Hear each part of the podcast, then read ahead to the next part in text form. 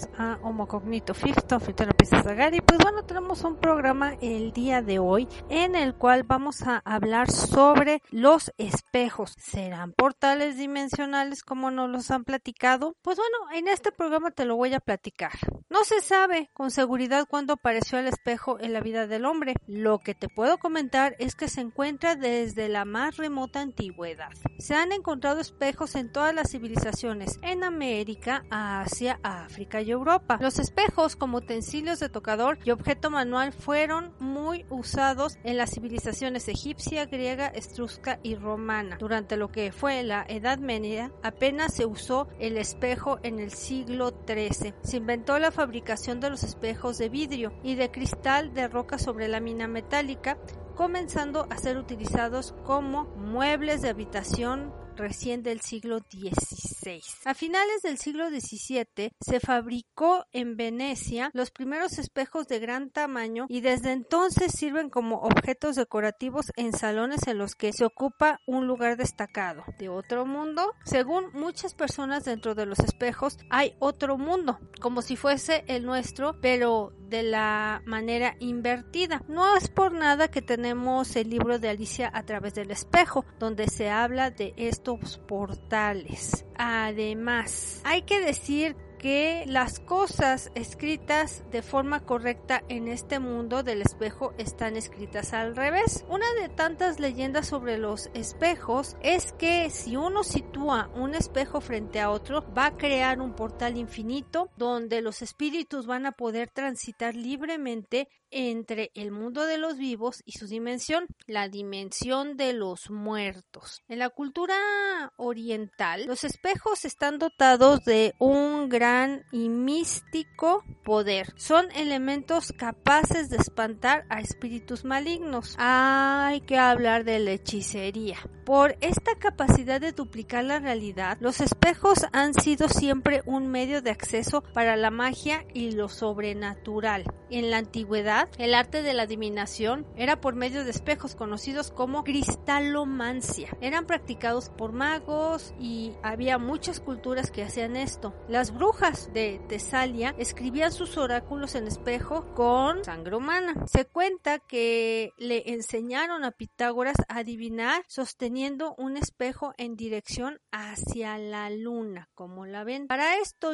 John Dee, el mago de la reina Isabel I de Inglaterra, utilizaba un huevo de cristal y un espejo negro de obsidiana. Un proceso habitual entre los adivinos consistía en sumergir un espejo de metal en el agua y según se viera el reflejo desfigurado o claramente definido, se arrugaba si la persona iba a vivir mucho o a morir. Una de las diosas que sirven de su espejo mágico fue Isis en Egipto. Recordemos que el mito de Osiris, el hermano esposo de Isis, el cual será desplazado por Set y sus fragmentos esparcidos por el mundo. Gracias a estas artes mágicas y con ayuda de espejos, Isis entonces localizaría los pedazos de Osiris para poder recomponerlo y devolverle la vida. Hay muchas leyendas y folclores sobre estos de los espejos, pero sí hay fenómenos paranormales. Muchas personas han informado sobre fenómenos paranormales alrededor de los espejos en sus casas.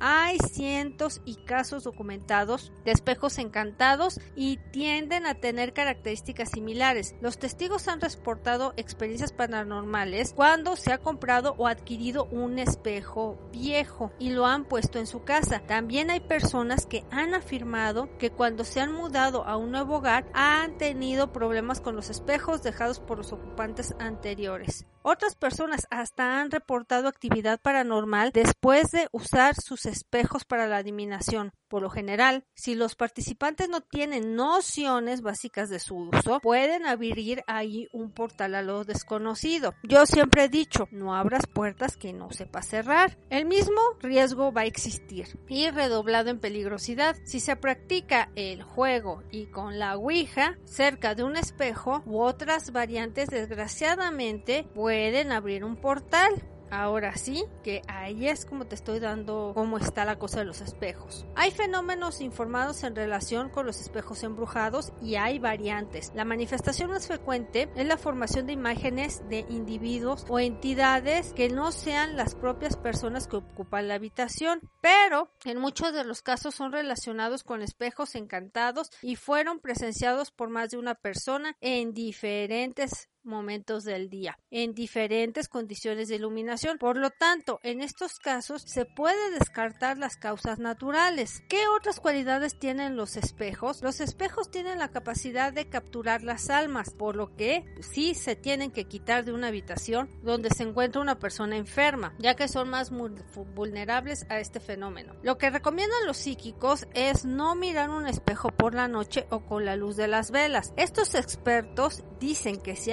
hacen esto, se pueden ver fantasmas, demonios y presagios de muerte, incluso hasta la propia. Cuando una persona muere en una habitación con espejos, se tienen que cubrir o se deben de poner hacia la pared, ya que si no se hace esto, podría perderse esta alma de la persona fallecida. Incluso durante el sueño se debe de cubrir el espejo, ya que si no está consagrado o ritualizado, es vulnerable a los ataques de los espíritus negativos o demonios durante las horas de la oscuridad. Tampoco se debe colocar la cama en lugar donde se refleje un espejo, con el fin de evitar que los espejos utilizados como portal por entidades sobrenaturales se deben de mover con frecuencia por las diferentes zonas de la habitación. Los espejos son un soporte sólido colocados en la misma posición durante un largo periodo de tiempo y son más propensos a convertirse en portales espirituales. Hay apariciones en estos espejos. Hay una diversidad de extraños fenómenos que pueden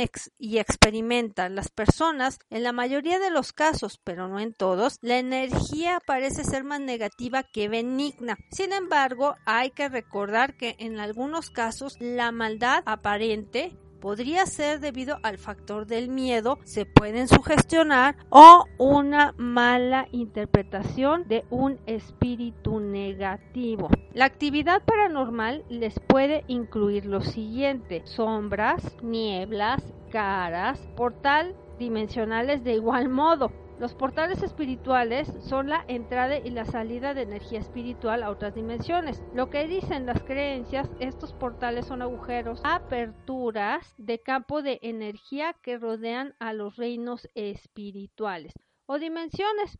Estos espíritus pueden desplazarse a través de estas aberturas en el plano físico. Por desgracia, los espíritus negativos atraviesan con frecuencia portales. Se cree que esto sucede porque la capa astral está más cercana al plano físico. Está llena de seres astrales inferiores energéticos conocidos como estos bajos astrales. Al igual que cualquier fenómeno que no es normal y lo titularemos paranormal, es difícil saber qué casos son auténticos naturales o fenómenos sobrenaturales, pero la realidad es que los espejos seguirán desempeñando un papel importante en los fenómenos psíquicos. Y es importante recordar que la próxima vez que vayas ahí pasando por un espejo y sientas como que te dio calos fríos en todo tu cuerpo, párate un instante a pensar porque nunca se sabe quién o quién podría estar mirándote desde el otro lado del espejo.